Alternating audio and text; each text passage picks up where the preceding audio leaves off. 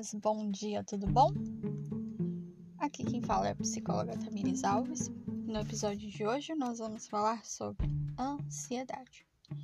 Mas antes de entrar no assunto, é, queria dizer que vocês podem me encontrar nas redes sociais de duas formas.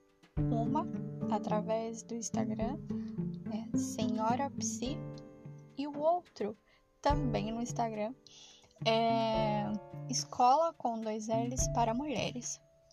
O Senhora Psi está voltado para autoestima de empreendedoras e Escola para Mulheres está, está destinado ao acolhimento de mulheres em situação de risco ou vulnerabilidade social. Então, vamos para o assunto? Ansiedade. Hum, que negocinho. Principalmente agora, em pandemia, nós escutamos muito sobre ansiedade.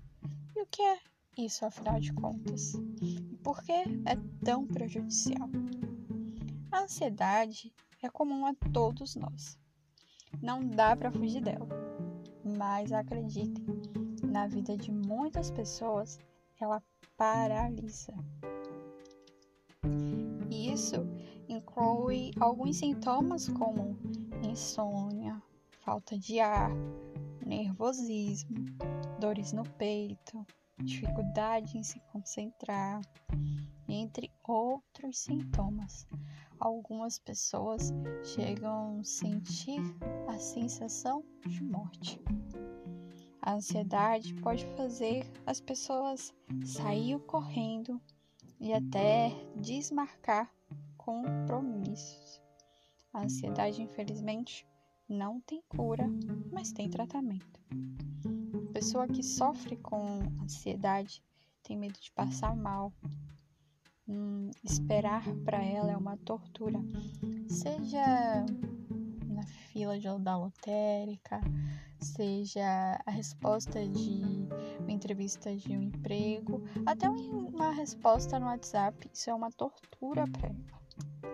Ela acha que não vai dar tempo. Tempo de se salvar, tempo de ajudar, tempo de executar tal tarefa.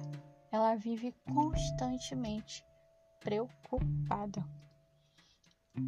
Durante a pandemia, muitas pessoas desenvolveram ansiedade, pois o cenário era de espera, era incerto, era um excesso de informação e preocupação com o futuro e o medo de ser infectado.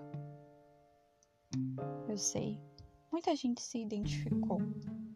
Né? Muitas pessoas lembraram de amigos ou familiares que passaram por isso mas fiquem tranquilos, que amanhã nós vamos falar sobre exercícios que ajudam a reduzir as crises de ansiedade.